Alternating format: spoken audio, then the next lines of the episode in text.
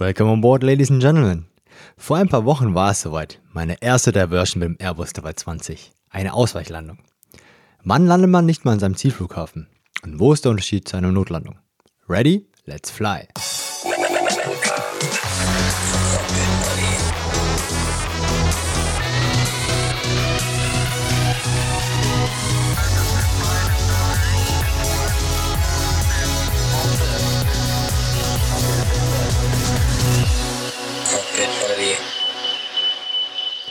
Willkommen an Bord. Mein Name ist Sokche Kim und ich bin dein persönlicher Buddy im Cockpit. Heute sprechen wir über Diversions bzw. Ausweichlandungen.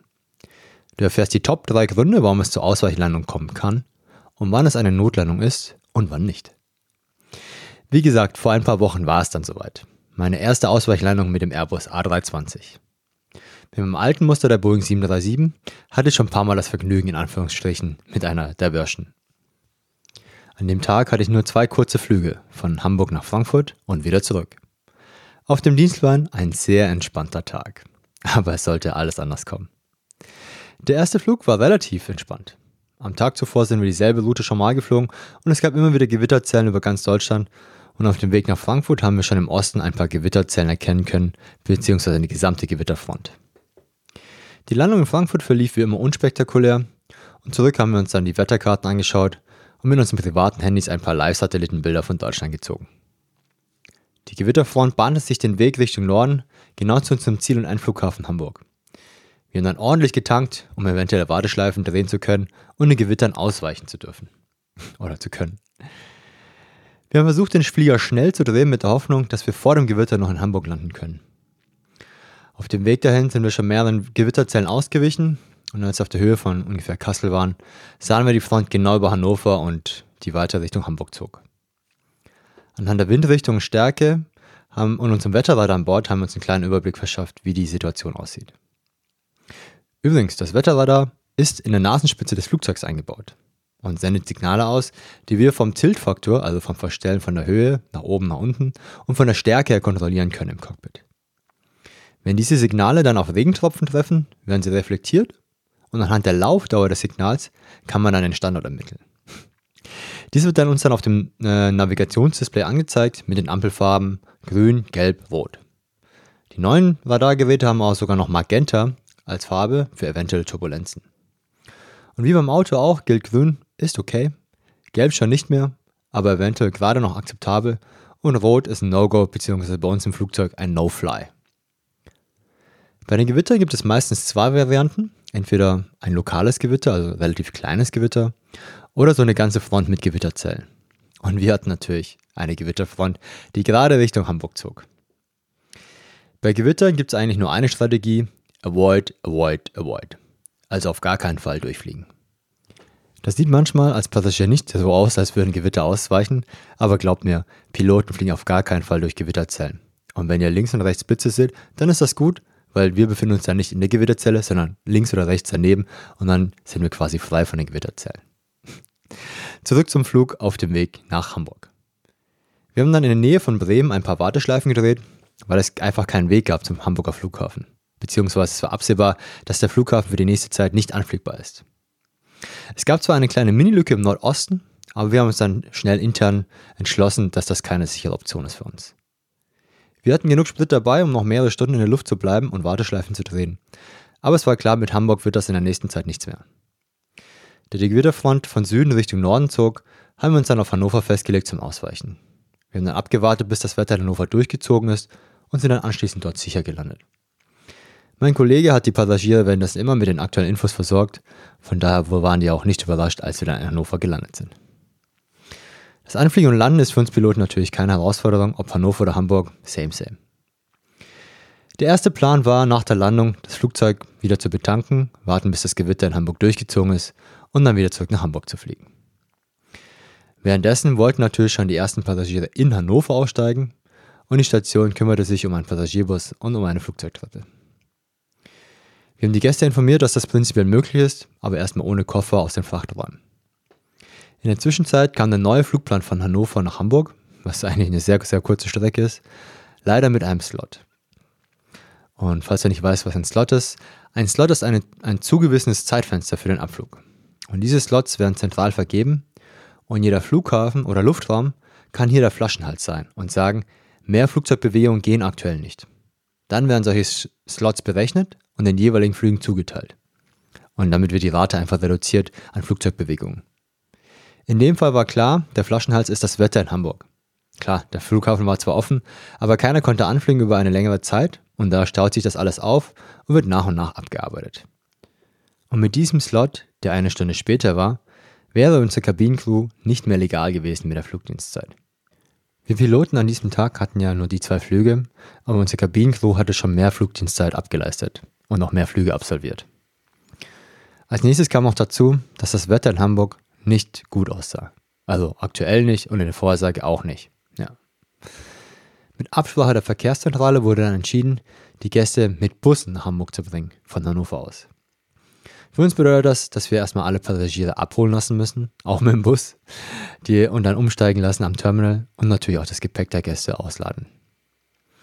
Und da wir nicht die einzigen waren, die sich für Hannover anstatt Hamburg entschieden haben und wir überhaupt nicht geplant waren in Hannover, hatten sie nur einen kleinen Bus für unsere Passagiere. Ich glaube, der musste vier oder fünfmal fahren, bis der letzte Passagier dann und äh, der letzte Passagier dann am Terminal angekommen ist.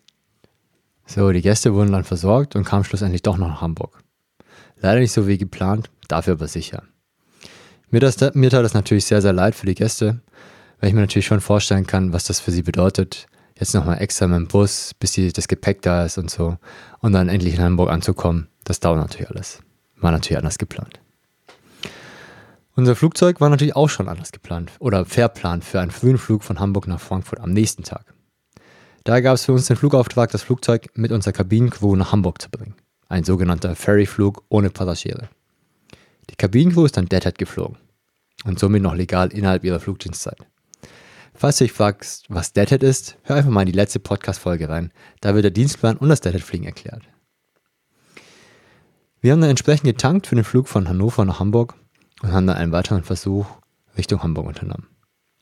Das Wetter war zwar immer noch gewitterig, aber wir hatten Glück und wir konnten anfliegen, dass sich die schweren Jungs, also die schweren Gewitterzellen, sich nicht genau über den Flughafen von Hamburg befanden. Wären sie ein bisschen näher zum Flughafen gewesen, hätten wir unter Umständen noch einmal nach Hannover ausweichen müssen. Dazu kam es aber zum Glück nicht und wir sind dann sicher in Hamburg gelandet und waren dann auch froh, den Feierabend einläuten zu dürfen. Du siehst, bei einer Diversion oder Ausweichlandung beginnt die wahre Bearbeitung uns Piloten erst am Boden mit dem ganzen Management. Während des Fluges hat die sichere Flugdurchführung oberste Priorität und die pünktliche Ankunft spielt eher eine untergeordnete Rolle. Und Wetter ist in meinen Augen einer der drei Hauptgründe, warum es zu einer Diversion kommt. Und die anderen zwei Punkte sind A, medizinische Notfälle. Auch hier gibt es schon mal eine Podcast-Folge. Ich glaube mit dem Titel Was passiert bei medizinischen Notfällen? Und der zweite Punkt ist, wenn es einen technischen Fehler gibt während des Fluges macht es manchmal auch eventuell Sinn, zurück zur Heimatbasis zu fliegen. Vielleicht, weil an der Destination, wo man hin möchte, die Technik nicht da ist und das Flugzeug nicht reparieren kann. So einen Fall hatte ich schon mal vor vielen, vielen Jahren.